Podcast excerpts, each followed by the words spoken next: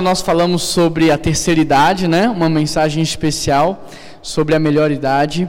E hoje nós vamos falar sobre a nova geração. Quero convidar você a abrir a sua Bíblia comigo lá no livro de 1 Timóteo, capítulo 4, versículo 12.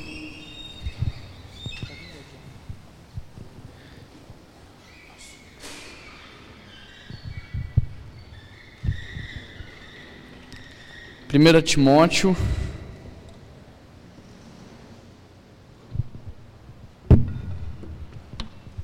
Capítulo 4, versículo 12.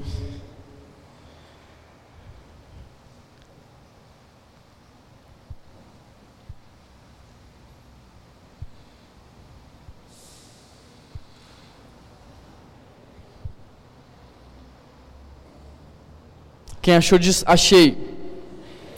Quem não achou diz espera aí.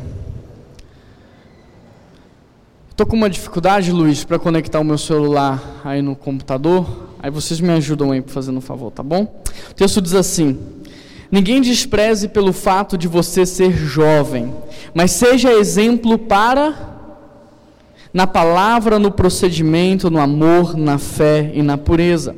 Até minha chegada, dedique-se à leitura pública da Escritura, à exortação e ao ensino. Não negligencie o dom que lhe foi dado por mensagem profética, com imposição de mãos dos presbíteros. Seja diligente nessas coisas, dedique-se inteiramente a elas, para que todos vejam o seu Atente-se bem para a sua vida e para a doutrina, perseverando nesses deveres, pois fazendo isso você salvará tanto a si mesmo quanto aqueles que te ouvem. Luiz, eu acho que deu certo aqui, eu vou tentar pelo celular, tá bom? Feche os seus olhos, vamos orar mais uma vez, e eu queria que você pedisse a Deus que falasse com o seu coração. Que você pedisse a Deus que trouxesse orientação sobre a tua vida. Então feche os teus olhos e peça a Ele isso para você.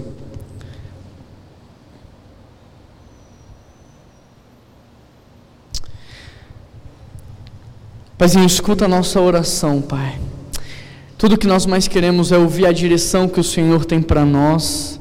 Tudo que nós mais queremos é ouvir aquilo que o Senhor quer falar conosco. Por isso, Pai, abra os nossos corações, abra os nossos ouvidos, abra os nossos olhos. Quebranta, Deus, as nossas vidas e nos torna sensíveis àquilo que o Senhor tem preparado para nós. E é por isso que nós oramos e te agradecemos, e toda a igreja de Jesus diz: Amém. Olha que interessante, porque o texto começa como? Que ninguém despreze a sua juventude. A primeira coisa que você precisa entender é que naquele tempo o ancião ele era alguém muito respeitado. Ele era o líder da igreja, o líder da sinagoga, e isso acontecia desde o Antigo Testamento, não é algo novo no Novo Testamento. Pelo contrário, é algo que já vem desde o Antigo Testamento.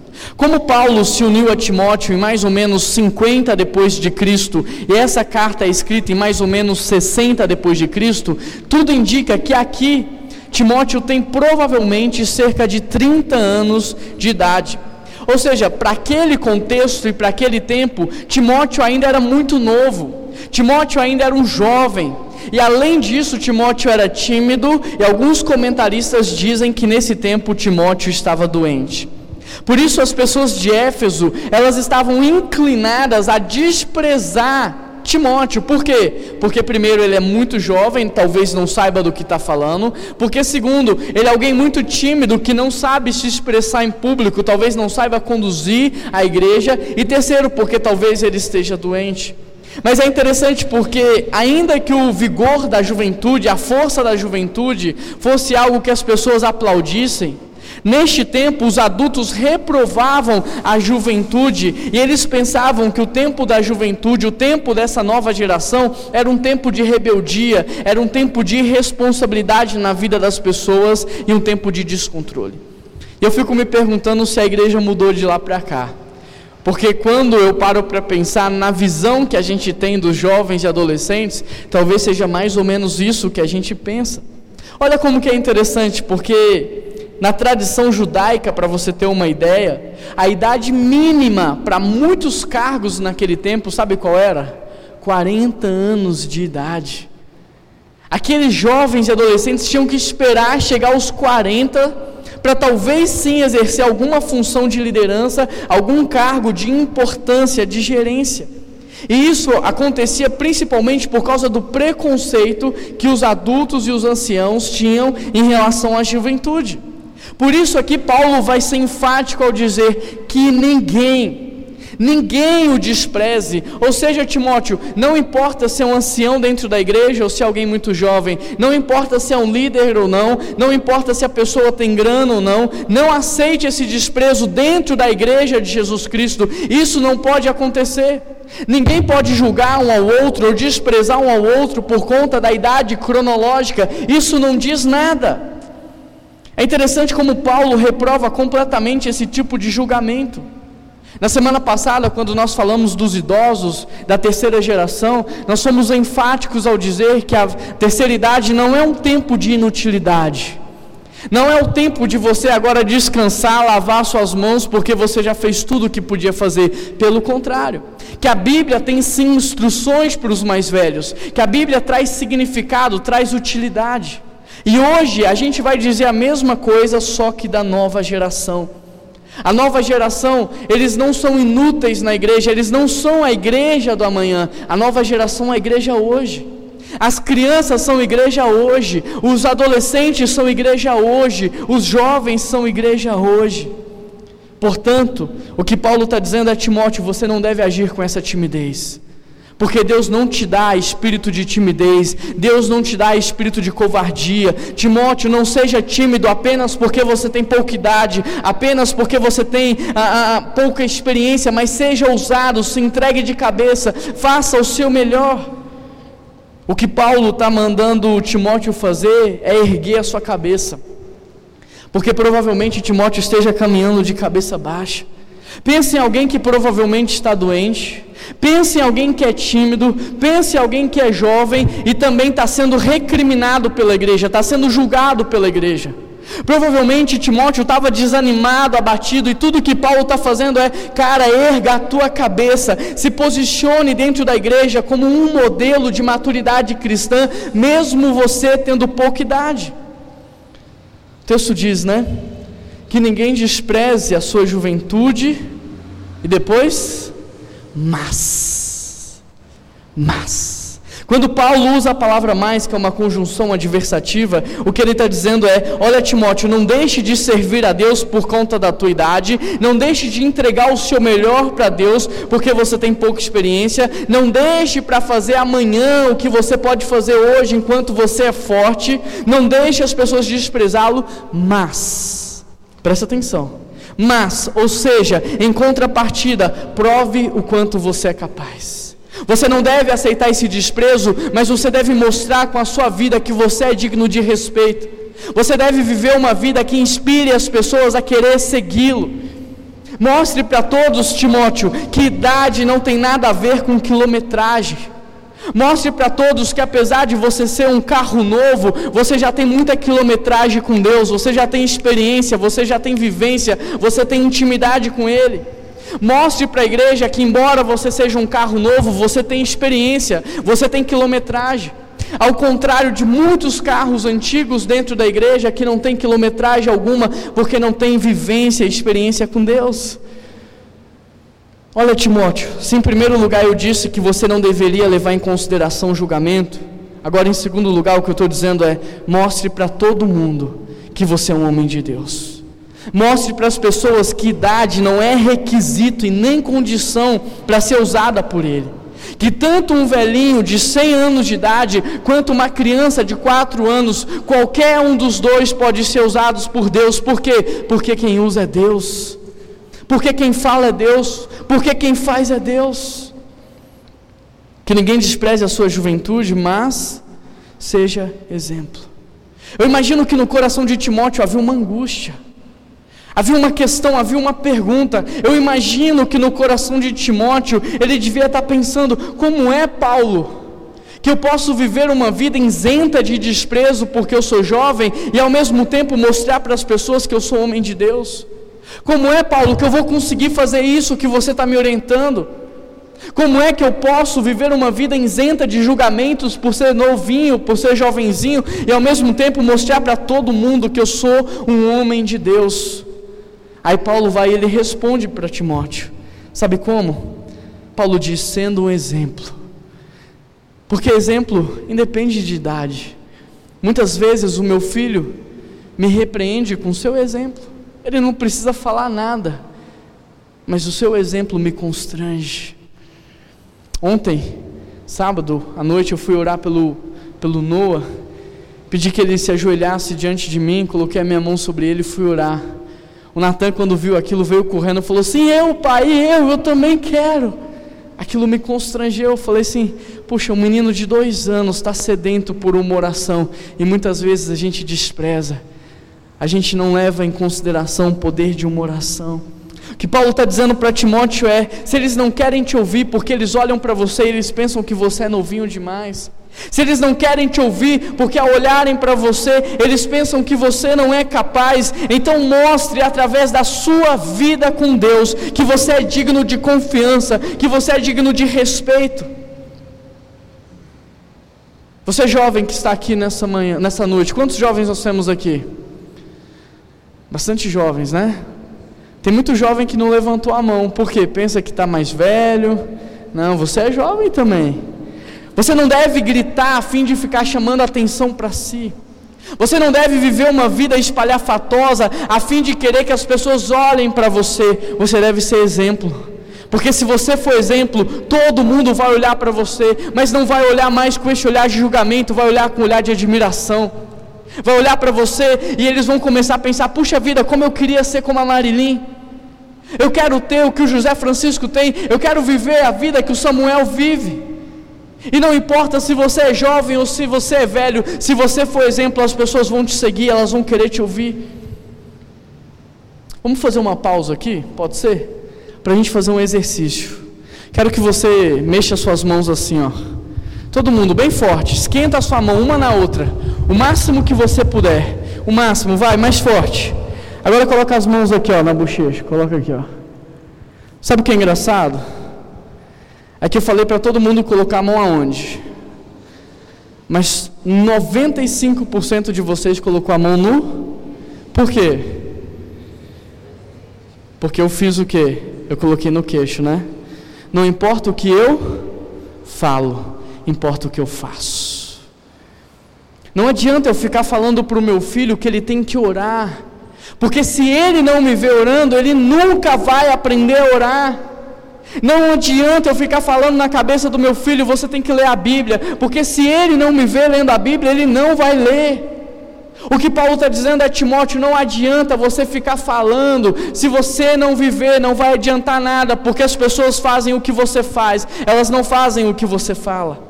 O exemplo fala mais alto, o exemplo grita mais alto do que qualquer microfone. O maior ensino é o exemplo.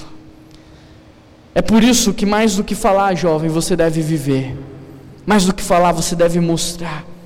Agora presta atenção em uma coisa: o fato de você ser jovem não é motivo para você ser desprezado. Não é motivo para você ser recriminado ou julgado. Se você, jovem que está aqui, você está vivendo uma vida de desprezo no seu ambiente de trabalho, se as pessoas estão te julgando incapazes, se a pessoa está dizendo para você, não, você não tem experiência, não é só porque você é jovem, das duas, uma. Ou eles não te conhecem bem e por isso julgam você, ou você não está se posicionando como um homem de Deus, ou você não está se posicionando como uma mulher de Deus, porque a nossa idade não é requisito e nem condição para nada. Semana passada nós estudamos aqui a idade, nós falamos que a idade ela é dividida em algumas áreas, quem se lembra? Tem a idade cronológica, por exemplo, eu tenho 28 anos de idade. Essa é a minha idade cronológica. Aí você tem a idade social, que depende do ambiente em que você vive, dos seus amigos, dos seus relacionamentos. Depois você tem a idade psicológica, como você se comporta. E por último tem a idade hã? biológica porque, por exemplo, eu tenho a idade de 28 anos, mas a minha idade biológica eu acho que eu devo ter uns 70. Porque qualquer um de vocês que for correr comigo vai ganhar, não aguento. A minha idade biológica é muito mais velha do que o que eu realmente tenho. Então ninguém pode te julgar pela sua idade cronológica, porque isso não diz nada. Isso não diz nada. Então você precisa se posicionar como um homem de Deus e como uma mulher de Deus, independente da idade que você tem, independente do seu contexto. Deixa eu te contar agora algumas curiosidades. Nós somos a geração que mais sabe sobre as coisas deste mundo. Antigamente o tempo ele mudava de 40 em 40 anos, o mundo mudava de 40 em 40 anos. Hoje o mundo muda completamente de 7 em 7. Eu tenho 28 anos de idade e eu já não consigo entender como é o mundo dos adolescentes. É completamente diferente do meu. Hoje, o que é tecnológico para a gente, daqui sete anos vai ser completamente obsoleto. Daqui sete anos a gente vai ter tecnologias, acessibilidade, facilidades que a gente nem conhece hoje. Hoje, em uma só página de jornal, tem mais informação do que um indivíduo tinha em toda a sua vida na década de 40. Hoje, uma criança tem mais informação do que um imperador tinha há, há milhares de anos atrás.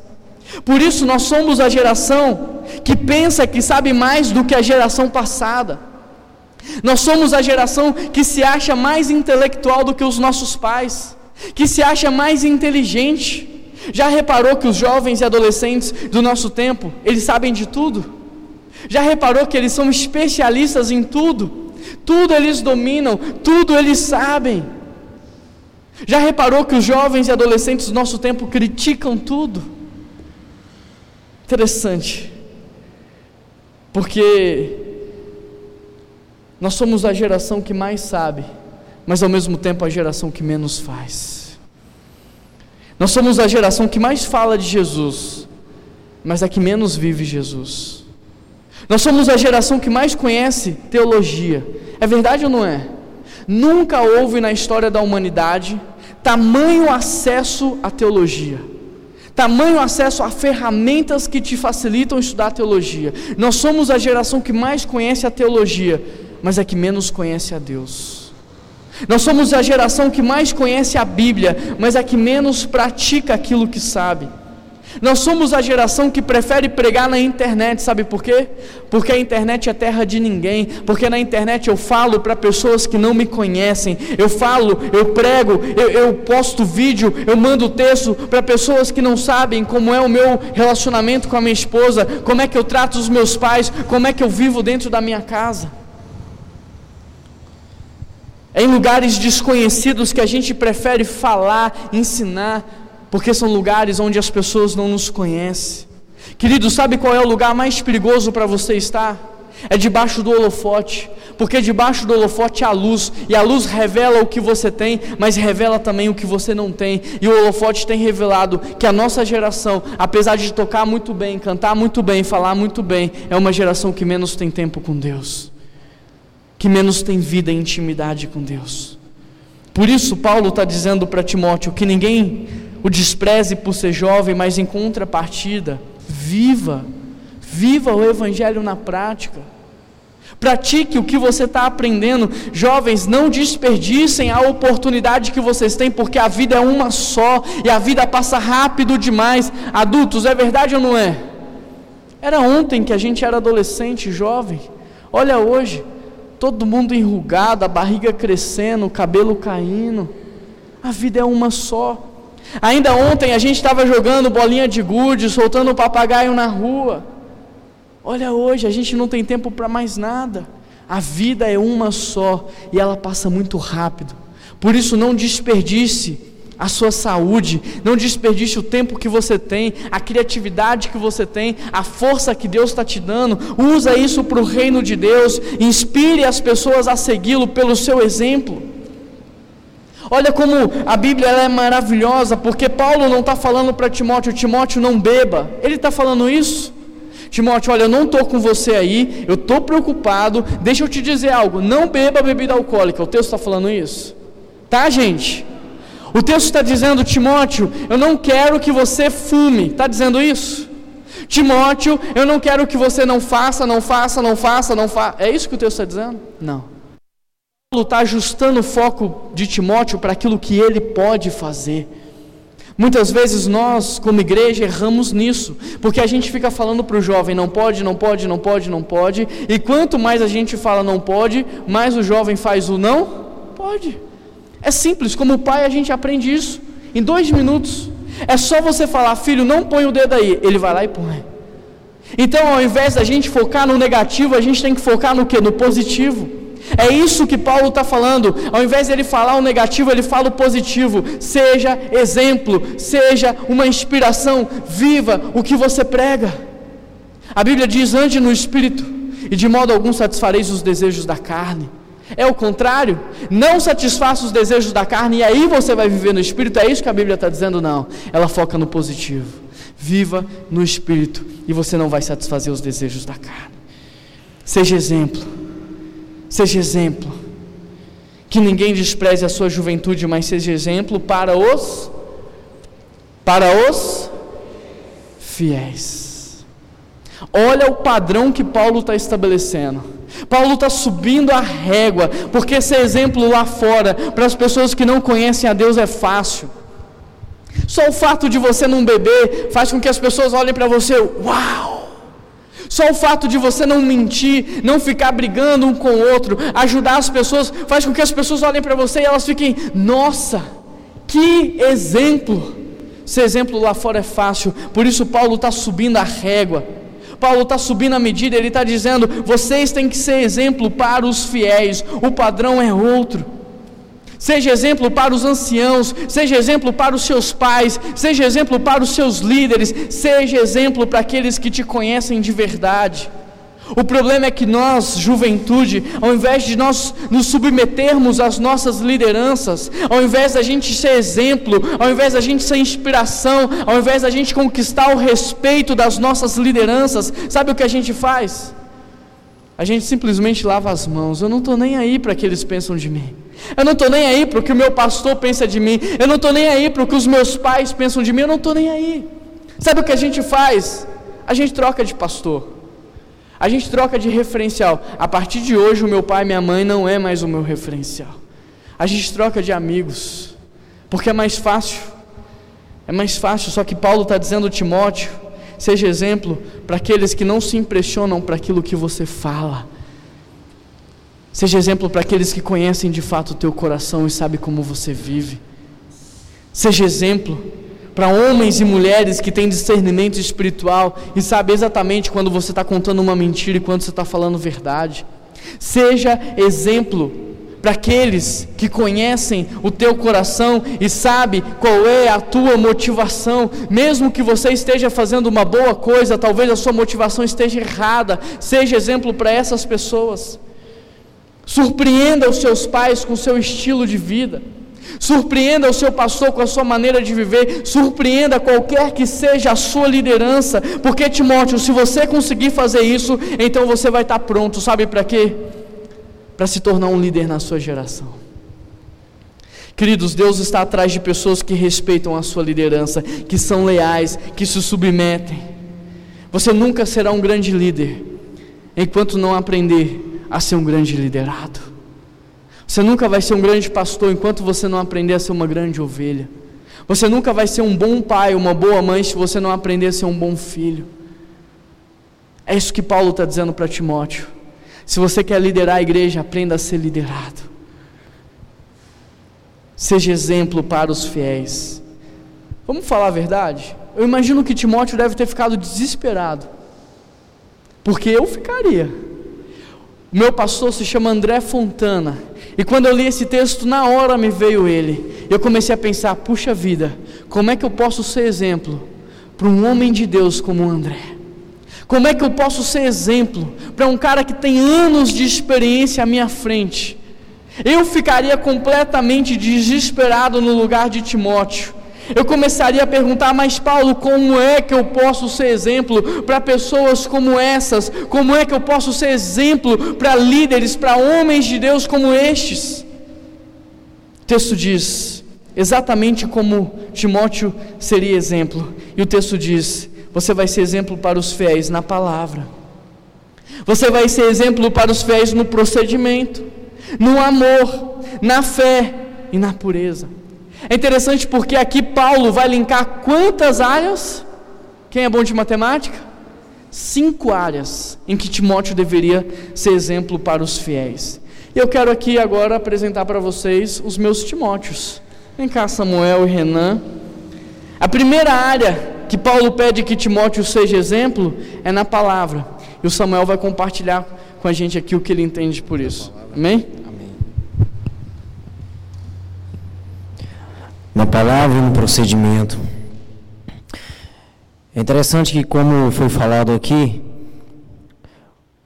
muitas vezes a gente acha que nós não temos de fato a devida atenção daqueles que estão acima de nós. Mas na verdade tudo isso implica não muito naquilo que a gente é, como na nossa idade, mas naquilo que nós somos, no nosso proceder e na nossa palavra. Como servos de Cristo é importante que a gente entenda que a nossa palavra, ela diz muito mais, influencia muito mais se nós somos verdadeiros naquilo que falamos. Hoje nós falamos sobre verdade, nós falamos sobre ser comedidos, mas a nossa palavra, de fato, ela tem que influenciar de maneira positiva. E a nossa palavra tem que edificar vidas. A nossa palavra tem que trazer riqueza ao coração das pessoas. E isso só acontece quando estamos tão próximos de Cristo, que podemos falar aquilo que Ele fala, que podemos transmitir aquilo que o Senhor transmite para nós. E essa palavra é que transforma corações, e essa palavra é que transforma vidas, que muda direções. A palavra de um homem de Deus, ela deve ser comedida. A palavra de um homem de Deus, de um servo do Senhor, deve ser permanente. A palavra de um homem de Deus deve ser uma palavra branda, que acalma corações e enriquece vidas através daquilo que nós já recebemos do Senhor. E o segundo ponto em que Paulo ensina a Timóteo é sobre o seu proceder. É interessante como o mundo hoje está cansado de crente, mas na verdade está cansado de crente não porque crente prega, o mundo está cansado de crente porque crente fala muito e faz muito pouco. Crente julga muito, mas faz muito pouco. A Bíblia diz que a fé sem obras ela é morta. Hoje nós vemos cristãos que cantam sobre perdão, mas são incapazes de perdoar o seu amigo, são incapazes de colocar na lista de oração aqueles que o feriram. Hoje nós falamos sobre amor, mas somos cristãos, existem cristãos que são incapazes de andar pelas ruas e compadecer com o seu próximo. Falamos sobre arrependimento, mas não, consigo, não conseguimos sequer derramar uma lágrima pelos nossos pecados. Antes relativizamos os nossos pecados. Relativizamos aquilo que fazemos, até porque a teologia hoje abrange tantas coisas. Mas não é isso que a palavra nos ensina. Isso não é cristianismo. Isso é farisaísmo. E para esses, Jesus diz: Vocês me honram com as suas palavras, mas o seu coração está distante de mim. E através do nosso proceder, do nosso exemplo, que pessoas vão conhecer a Cristo. Através do nosso proceder e do nosso exemplo, pessoas vão se arrepender dos seus pecados. Porque se somos parecidos com Cristo, pessoa, as pessoas vão enxergar Cristo em nós. Porque o ser humano e o mundo não está interessado muito em ver a Bíblia. Mas nós somos a Bíblia que o mundo lê. Amém? A terceira área em que Paulo vai falar para Timóteo ser um exemplo é no amor. E o amor ele é a maior marca da vida de um cristão. Porque um cristão não pode ser filho do amor se ele não ama. O problema é que a gente tem aprendido sobre amor, mas a gente tem aprendido mais com o diabo do que com Deus. Porque o diabo ele nos ensina o quê? A amar em troca. Eu amo quando me amam, eu dou quando eu recebo, eu faço quando fazem por mim. Enquanto Deus está me ensinando a não, não te querem bem, ame mesmo assim. Fizeram o teu mal, ame mesmo assim. Falaram mal de você, ame. Te trataram mal, ame.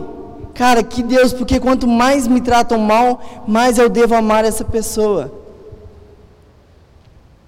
O quarto ponto em que Paulo vai nos falar para tomar cuidado, vai falar para Timóteo tomar cuidado é na fé. E fé não é confiar em Deus, fé não é acreditar em Deus. Fé é eu conhecer a Deus de tal ponto que eu sei que eu posso confiar nele de olho fechado, que o que ele tem para minha vida é muito melhor do que o que eu posso fazer. E último ponto, Paulo vai falar para Timóteo para tomar cuidado com a sua pureza. E a palavra pureza, traduzida do grego, vem de ragneia. E ragneia é uma palavra que encaixava totalmente no que uh, Timóteo estava vivendo, porque Éfeso era o centro da imoralidade sexual. Éfeso estava tomada pela imoralidade sexual. E Timóteo ele estava muito vulnerável, sozinho ali no meio daquele povo, solteiro. Então Paulo fala para ele tomar cuidado. Mas essa palavra é muito forte porque ela vai além da castidade sexual antes do casamento. Ela vai além do sexo fora do casamento. Ela não fala só do sexo antes do casamento, da masturbação, mas também daquilo que eu penso acerca do meu próximo, daquilo que eu sinto acerca do meu próximo. Então é uma integridade do meu pensar, do meu sentir e também do meu ato. Uma salva de palmas para esses Timóteos aqui. Samuel tem 22, Samuel, 22 anos, Renan tem 23. São jovens, mas são homens de Deus. Eu estou muito feliz por ter vocês aqui com a gente, viu? Paulo aqui está falando de virtudes. Paulo está falando: olha, Timóteo, você tem que ser exemplo para os fiéis na palavra. Porque como é que as pessoas vão acreditar que Jesus é amor, que Deus ama, se você vive contando mentira? Se você vive contando fofoca, se você fala mal das pessoas, que valor vai ter a sua palavra? Então seja de fato um exemplo na sua maneira de falar com as pessoas. Não humilhe, não grite. Cuidado com o que você fala. É por isso que Provérbios vai dizer: o tolo de boca calada passa por sábio. Cuidado com o que você fala. Paulo também vai dizer: olha, Timóteo, seja exemplo para os fiéis no procedimento. A tua maneira de viver tem que bater com aquilo que você fala. Se você fala que Deus é amor, você tem que amar. Se você fala que Deus é perdão, você tem que perdoar. Você tem que viver aquilo que você está dizendo. Olha, Timóteo, seja exemplo no amor. E o Renan falou aqui: o amor cristão não é amor de mão dupla, onde eu só dou à medida em que eu recebo. O amor cristão é um amor de sacrifício, é um amor de entrega, é um amor de renúncia. Olha, Timóteo, seja exemplo na fé. E fé não é acreditar, porque colocar, acreditar é colocar crédito e esperar ser remunerado com juros desse crédito. Isso é meritocracia, não combina com Deus, porque Deus trabalha com graça. Fé, então, é conhecer a Deus. E Timóteo, você tem que ser exemplo nisso, você tem que conhecer a Deus. Olha, Timóteo, seja exemplo na pureza. E a pureza aqui, como o Renan falou, o termo grego engloba tudo. Não é só aquilo que as pessoas veem, mas é aquilo que você sente, é aquilo que você pensa. Timóteo, se você viver assim, você vai ser um exemplo para os fiéis. Paulo aqui está falando de virtudes, e quando ele fala dessas virtudes, ele está dizendo que o verdadeiro pastor não é aquele que se veste como pastor. O verdadeiro pastor não é aquele que fala como um pastor fala. O verdadeiro pastor não é aquele que tem um título ou um cargo. O verdadeiro pastor é aquele que vive uma vida de retidão. É aquele que vive uma vida de santidade. É aquele que vive uma vida de piedade. Ou seja, o pastor que Paulo orienta Timóteo a ser, não é aquele caricato como nós conhecemos por aí, mas é aquele que vive o cristianismo de maneira contagiante é aquele que inspira as pessoas a querer encontrar dentro de si a melhor versão de si mesma, é aquele que faz com que as pessoas queiram conhecer cada vez mais a Jesus, é aquele que deixa as pessoas com sede de Deus. O pastor que Paulo orienta Timóteo a ser não é aquele pastor que só é pastor porque ganhou um título, mas é aquele que é pastor porque ama pessoas é pastor porque ama o que Deus ama e Deus ama pessoas. É aquele que ama cuidar do outro. É por isso que Timóteo deveria ser exemplo em todas essas virtudes. Que ninguém despreze a sua juventude, mas seja exemplo para os fiéis, na palavra, no procedimento, no amor, na fé e na pureza. E o texto continua dizendo o quê? Até a minha. Olha que interessante. Porque o que Paulo está dizendo para Timóteo é: até minha chegada significa justamente isso daqui.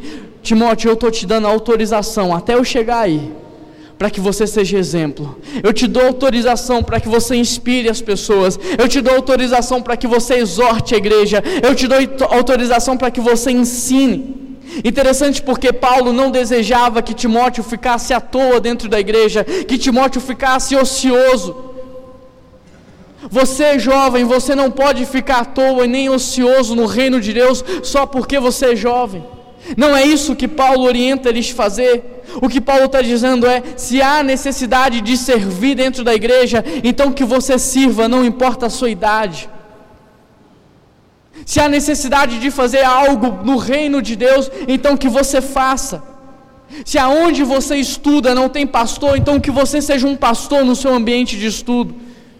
Se aonde você trabalha não tem pastor, então que você seja uma pastora naquele lugar, que você seja um pastor naquele lugar, que você cuide de pessoas. Porque ser pastor é cuidar de gente, é cuidar de pessoas, é ensinar as pessoas. Interessante porque em outro texto Paulo vai dizer a Tito: a razão de eu tê-lo deixado em Creta foi para que você resolvesse os problemas da igreja, foi para que você cuidasse dessas pessoas. Olha a maneira como Paulo enxerga a nova geração. Olha como Paulo enxerga os jovens. Ele não só confia, como ele delega funções de tremenda responsabilidade a eles. Paulo não está dizendo, deixe de fazer isso ou aquilo porque você tem pouca idade. Olha, Lucas, deixe de servir a Deus porque você não chegou ainda nesse nível de maturidade. É melhor você esperar você crescer. Não é isso que Paulo está dizendo. O que Paulo está dizendo é: se você já é um cristão, se você já vive uma vida verdadeira, uma vida de exemplo, se você já chegou a conhecer a Deus dessa maneira, então você tem que entender que agora chegou o momento de você pastorear. Pastorear as pessoas que Deus te deu, sabe por quê? Porque aonde você está eu não consigo chegar. Aonde você estuda essa igreja não consegue entrar. E Deus confiou essas pessoas a você. Então, se você já é cristão, se você já vive como tal, chegou a hora de você se posicionar como um homem de Deus e como uma mulher de Deus aonde você está.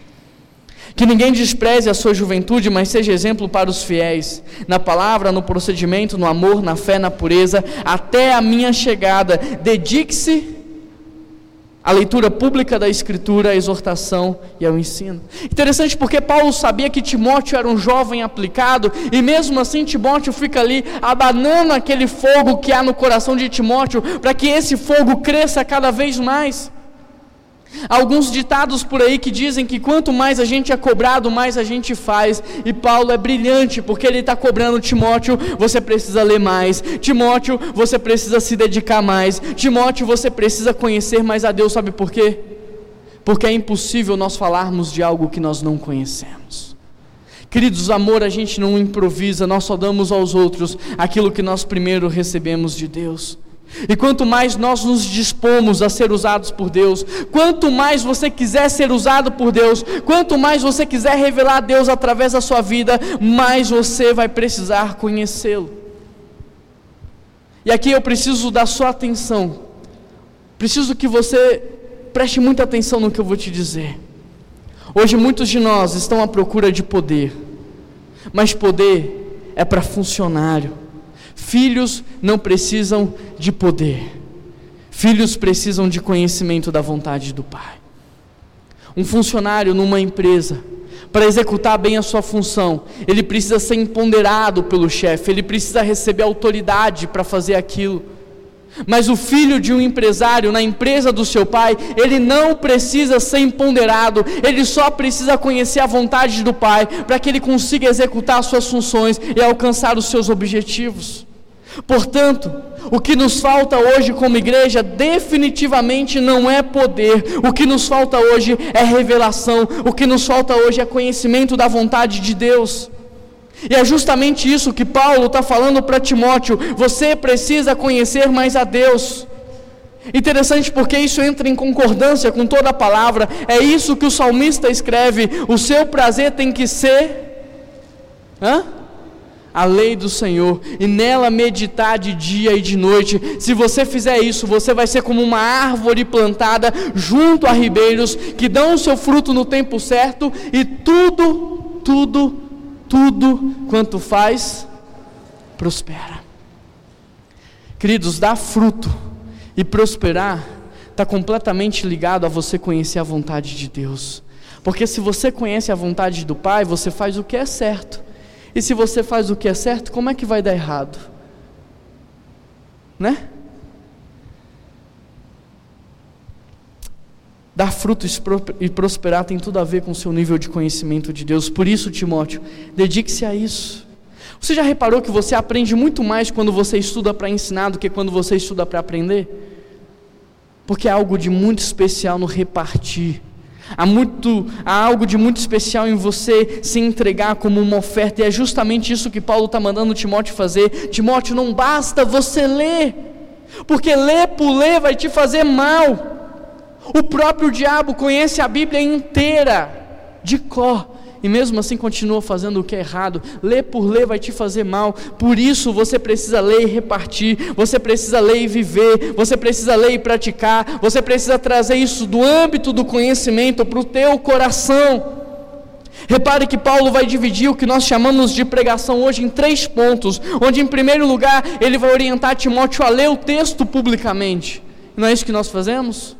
Em segundo lugar, ele orienta Timóteo a fazer o que? A ensinar o contexto do texto. Em terceiro lugar, a aplicar o texto à igreja. E sabe por que Paulo é muito enfático ao fazer isso com Timóteo? Em contraposição àqueles mestres que estavam apenas lendo o texto de maneira pública e ensinando o contexto do texto sem aplicar o texto na vida da igreja. E sabe por que talvez aqueles mestres não aplicavam? Porque eles não sabiam que era viver aquilo na prática. E é justamente isso que tem acontecido por aí nas nossas igrejas. Nós temos mestres e doutores que sabem explicar o contexto do texto como ninguém, mas não sabem aplicar a vida, não sabem aplicar aquilo à prática, porque talvez nunca viveu aquilo que está ensinando. Talvez seja nesse sentido que a Bíblia diz que as muitas letras matam, porque ler por ler não vai te fazer bem, você precisa ler e você precisa exortar. Você precisa ler e você precisa ensinar. Você precisa ler e você precisa praticar. Que ninguém despreze a sua juventude, mas seja exemplo para os fiéis. Até minha chegada, dedique-se à leitura e à exortação e ao ensino. Não negligencie o dom que lhe foi dado. A primeira coisa que você precisa saber é que o fato de Timóteo ter sido enviado como líder daquela igreja era um grande privilégio naquele tempo, por causa da idade que Timóteo tinha. A segunda coisa é que o próprio Deus havia enviado Timóteo através de homens. Portanto, Timóteo deveria entender que, na verdade, trabalhar para Deus é um grande privilégio. Trabalhar para Deus é um grande privilégio. Queridos, é um privilégio ter sido escolhido por Ele. É verdade ou não é? É um privilégio ter sido capacitado por Ele, é um privilégio, é uma honra ser usado pelo nosso Deus. Portanto, independente das dificuldades, o que Paulo está dizendo é: Timóteo, siga em frente. Você não tem noção da tamanha honra que você tem de ter sido escolhido, de ter sido capacitado e de estar sendo enviado por Deus. Siga em frente, não desanime, não desista. O que Paulo está dizendo é: Timóteo, não renuncie o projeto que Deus tem para você por conta daqueles que olham para você e dizem: você não é capaz. Não deixe de viver aquilo que Deus tem preparado para você por conta daqueles que estão olhando para você e dizendo: Isso é para qualquer outro, menos para você, você não tem capacidade. Não deixe de experimentar o sonho que Deus tem para a sua vida por conta daqueles que têm se levantado para dizer: Você não vai conseguir. Deixa eu te dizer algo. O poder de Deus se aperfeiçoa na nossa fraqueza. Amém, igreja? Glória a Deus. Como é bom ser pastor de uma igreja avivada que glorifica o nome de Deus. De modo que Deus usa pessoas falhas como eu e você para realizar a sua obra perfeita da redenção. Que Deus. O que Paulo está dizendo para Timóteo é: Deus não te chamou por conta das suas capacidades. Deus não te chamou por conta das suas possibilidades. O que você faz foi Deus que te deu. O que você tem foi Deus que te deu. Portanto, confie, porque aquele que te chamou é aquele que te capacita. Aquele que te chamou é aquele que te guia. Aquele que te chamou é aquele que te sustenta. Aquele que te amou, a que te chamou é aquele que vai fazer com que os resultados aconteçam. Por isso, Timóteo, não negligencie o dom que lhe foi dado. Não abra mão daquilo que Deus está fazendo na sua vida. Não deixe de lado o dom que Deus te deu. Não use esse dom para você conquistar outras coisas e menos honrar o teu Deus. Eu fico me perguntando quantos de nós nessa noite não tem negligenciado a vida que Deus nos deu, porque não está vivendo do jeito que Deus sonhou porque está desperdiçando ela com coisas vãs, com coisas que não vão ser levadas para a eternidade. Quantos de nós não têm negligenciado os talentos, os dons, as capacidades que Deus nos deu? Enferrujado, deixado de lado, abandonado aquilo. Paulo, ao citar as profecias, ele está fazendo com que Timóteo se lembre de como tudo começou. E quantos de nós nessa noite não precisa se lembrar de como tudo começou lá atrás? Da primeira pessoa que chegou para você para te falar de Jesus do que você sentiu quando Jesus te envolveu nos braços dele. Quantos de nós não precisam se lembrar nessa noite de como foi que Deus te chamou, do teu chamado? Quantos de nós não precisam neste exato momento revisitar o passado, para se lembrar dos sonhos que Deus colocou no seu coração, sonhos que talvez você nunca viveu, sonhos que talvez você está negligenciando, deixando de lado por medo? por covardia, por timidez. Timóteo, não negligencie o dom que lhe foi dado. Queridos, não abra mão daquilo que Deus te deu. Não abra mão dos sonhos que Deus colocou no seu coração. Porque se Ele colocou, é porque Ele quer realizar. Você não precisa ter medo. Deus colocou sonhos no meu coração quando eu era adolescente. E eu pensava que esses sonhos nunca iam acontecer eu tinha medo. E o que Deus mais tem falado comigo, Juan, se você está sonhando isso, foi porque eu te dei esse sonho. Você não precisa temer, você só precisa caminhar, porque sou eu que abro o mar. Sou eu que faço você caminhar sobre as tempestades. Sou eu que faço maná cair do céu e água brotar da pedra. Você só precisa confiar, você só precisa me conhecer, você só precisa caminhar. Quantos de nós não precisamos nos lembrar disso? Queridos, não negligencie o que Deus está fazendo na vida de vocês, porque ter sido escolhido para Ele é uma honra imensa. Eu não sei se você sabe como é ser o embaixador de um país em outro país, mas é um dos grandes privilégios e o embaixador tem muitas regalias, ele é um cara muito honrado, porque ele representa aquele país, aquela nação em outro lugar. Não há privilégio maior para nós, não há honra maior para nós do que ser embaixador de Cristo nessa terra. Do que representar o nosso Deus na nossa casa, na nossa faculdade, no nosso trabalho. E é isso que a Bíblia vai nos ensinar através da parábola da vinha. Quantos conhecem aqui os trabalhadores da vinha? Levanta sua mão. Não precisa ter medo, eu não vou te fazer pergunta. Você conhece? Levanta sua mão. O que, que a gente vai aprender? O que, que acontece ali? O dono da vinha vai fazer o pagamento para os trabalhadores, e o texto diz que ele paga para os trabalhadores que trabalharam o dia inteiro a mesma quantia de dinheiro que ele paga para aquele que trabalhou apenas uma hora naquele dia. Mas sabe o que, que acontece ali? É que quem trabalhou mais fica com raiva de quem trabalhou pouco. Porque quem trabalhou mais recebeu a mesma quantia de quem trabalhou menos. O que será que Deus quer nos ensinar com essa história? Sabe o que é? Deus está nos ensinando que no reino de Deus, a gente celebra a oportunidade de trabalhar e não o direito de receber. Glória a Deus, igreja! Glória a Deus, igreja! Deus está nos ensinando que no seu reino a gente celebra porque Ele está nos dando a oportunidade de trabalhar e não o direito de reivindicar os nossos direitos, amém?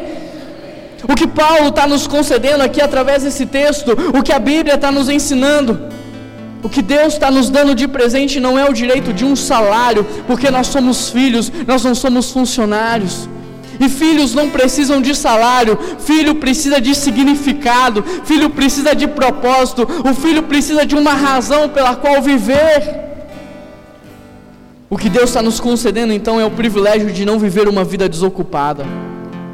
É o privilégio de viver uma vida não de ociosidade, é o privilégio de não desperdiçar a nossa vida com coisas terrenas e materiais. O que Deus está nos dando não é o direito de um salário, mas é o privilégio de poder trabalhar para Ele, de representá-lo nessa terra, de ser o seu embaixador, de ser a sua imagem e semelhança. O que Deus está nos dando é um privilégio de poder investir as nossas vidas em um projeto muito maior que o meu nome e a minha existência, em um projeto que vai durar muito mais do que os anos que eu tenho de vida, em um projeto que vai perdurar por toda e toda e toda a eternidade.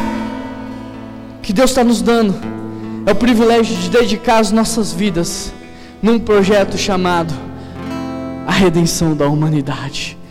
Que Deus, que Deus. Mas o grande problema é que nós, o grande problema é que as pessoas não conseguem entrar nessa atmosfera do reino de Deus. As pessoas não conseguem entrar na dimensão do reino de Deus porque elas estão trabalhando pelo direito de receber e não pelo privilégio de poder dar. Quem está conseguindo entender? Muitos de nós aprendemos que a gente tinha que estudar na vida para quê? Para ser alguém, para ter algo. A gente tem que trabalhar para ter algo. Sabe o que eu tenho que ensinado para os meus filhos? Sabe o que eu tenho falado para eles todos os dias? Filhos, estudem, não para vocês terem algo de comer, mas para vocês terem o que repartir. Trabalhem, não para vocês construírem impérios e terem muitas coisas, mas trabalhem para que vocês tenham o que dar. A maior vergonha na vida de um cristão não é ele passar por dificuldade, é alguém precisar dele e ele não poder dar, porque ele comeu tudo primeiro. Se você ainda não começou a trabalhar no reino de Deus porque Deus ainda não combinou um salário contigo, deixa eu te dizer algo. O que essa parábola vai nos ensinar é que quanto mais cedo você entender o projeto de Deus para sua vida, mais tempo você vai ter para trabalhar para Ele e menos você vai pensar em receber. E a grande verdade é que quanto menos você pensa em receber, mais você trabalha. E quanto mais você trabalha para Deus, menos pensando em receber, mais você recebe. Por quê, gente? Porque nós somos filhos, nós não somos funcionários. E enquanto o funcionário vive de salário, um filho vive de tudo que o pai tem, amém? Um filho desfruta de tudo que o pai tem. Uau, que Deus, que Deus! Isso muda tudo nas nossas vidas, porque Deus tem nos chamado para um trabalho, e ao invés da gente festejar isso, ao invés da gente celebrar isso, a gente fica reclamando porque tem gente que trabalha menos do que nós e recebe mais. Olhando para essa palavra, parábola, nós podemos perceber que o dono da vinha pagou primeiro para quem? Para quem que ele pagou primeiro? Para quem trabalhou menos. Interessante, não? Por que, que o dono da vinha pagou para quem trabalhou menos? É porque ele merecia mais? É? Não. É porque ele precisava mais. Porque quem trabalha pouco é funcionário, e funcionário vive de salário. Funcionário conta centavo por centavo para viver. É por isso que ele precisava mais. E é por isso que o dono da vinha pagou primeiro para ele. O que nós aprendemos nessa parábola é que quem trabalha mais é porque já entendeu que é filho. E o filho não bate ponto no trabalho do pai, o filho trabalha mais do que lhe é devido, porque o filho não trabalha para no final do mês ter o salário, o filho trabalha para que os negócios do pai se expanda cada vez mais e mais e mais e mais, porque ele sabe que quanto mais o pai tiver, ele vai ter. Por isso, ele pode receber por último. Porque ele não depende daquilo para viver, ele depende de Deus. Hoje eu levei o Samuel e o Leandro para almoçar lá em casa. E quando a gente leva alguém para almoçar na nossa casa, a gente pode comer por último. Na verdade, a gente sempre come por último, a verdade ou não é? Porque você está tranquilo, você sabe se aquela comida acabar, você sabe que tem mais na geladeira. Você sabe que tem mais no fogão. Então você não fica preocupado em comer primeiro, porque você sabe que você tem. Agora, quando o Samuel vai comer lá em casa, ele fica desesperado para comer primeiro apesar de magrinho, come bastante. Por que, gente? Porque ele não sabe se tem mais. Ele não sabe se tem mais no fogão e nem mais na geladeira. O que eu quero te mostrar é que você é filho de Deus. E Deus já deu para você tudo o que você precisa, todas as garantias que você precisa ter, Ele já te deu. Ele disse: não vai faltar teto para você. Ele prometeu que não vai faltar roupa para você. Ele prometeu que não vai faltar comida para você. Ele disse que se os pais terrenos sabem dar boas coisas para os seus filhos, quem dirá Ele que é o nosso Pai Celestial? Ele já tem nos dado um banquete para comer todos os dias. Por isso a gente não precisa comer primeiro. A gente pode ficar no último lugar da fila. A gente pode repartir primeiro. Quem ainda tem preferido os primeiros lugares na fila, demonstra que não entendeu a mensagem do reino de Deus. Que está trabalhando para si e não para o reino. Deixa eu te dizer algo: tenha pressa para trabalhar para Deus, mas não tenha pressa de reivindicar os seus direitos. Tenha pressa para servir a Deus, mas não tenha pressa para receber. Tenha pressa para começar essa jornada, mas não tenha pressa para ficar em primeiro lugar. O pastorado não é uma vocação a privilégios. O pastorado é uma vocação para o trabalho. O texto continua dizendo que ninguém despreze a sua juventude, mas seja exemplo. Não negligencie o dom que foi dado seja diligente nessas coisas, dedique-se inteiramente a isso. O que Paulo está dizendo é: Timóteo, se você ouvir os meus conselhos, Timóteo, se você praticar isso que eu estou te ensinando, você vai experimentar o que é a verdadeira vida cristã. Se você ouvir os meus conselhos e praticar isso, você vai saber o que é realmente viver uma vida e não sobreviver a uma vida. Por isso, dedique-se a isso. Dedique-se a isso, jovem. Dedique-se a viver isso. Não viva desfocado, não viva atirando para todos os lados. A palavra de Deus diz: buscar primeiro o meu reino, e todas as demais coisas vos serão acrescentadas. Se você não consegue crer nessa promessa da Bíblia, quem dirá a vida eterna? Então você não precisa viver desfocado, tentando conquistar primeiro todas as demais coisas para depois viver no reino. Você pode hoje viver o reino, tendo a convicção de que nada vai te faltar. Dedique-se inteiramente a isso, não importa a sua área de atuação. E por último, Paulo diz: atente bem para a sua própria vida e para a doutrina, perseverando nesses deveres, você salvará tanto a si quanto aqueles que te ouvem. Persevere. O que o texto está dizendo é: não vai ser fácil. Não vai ser fácil, mas persevere. Não vai ser fácil. Há momentos que você vai pensar em desistir. Há momentos que você vai estar cansado, mas persevere, porque se você perseverar nessas coisas, você vai salvar tanto a sua vida quanto a vida daqueles que te ouvem. Queridos, eu quero convidar você a se colocar de pé e a cantar essa canção conosco.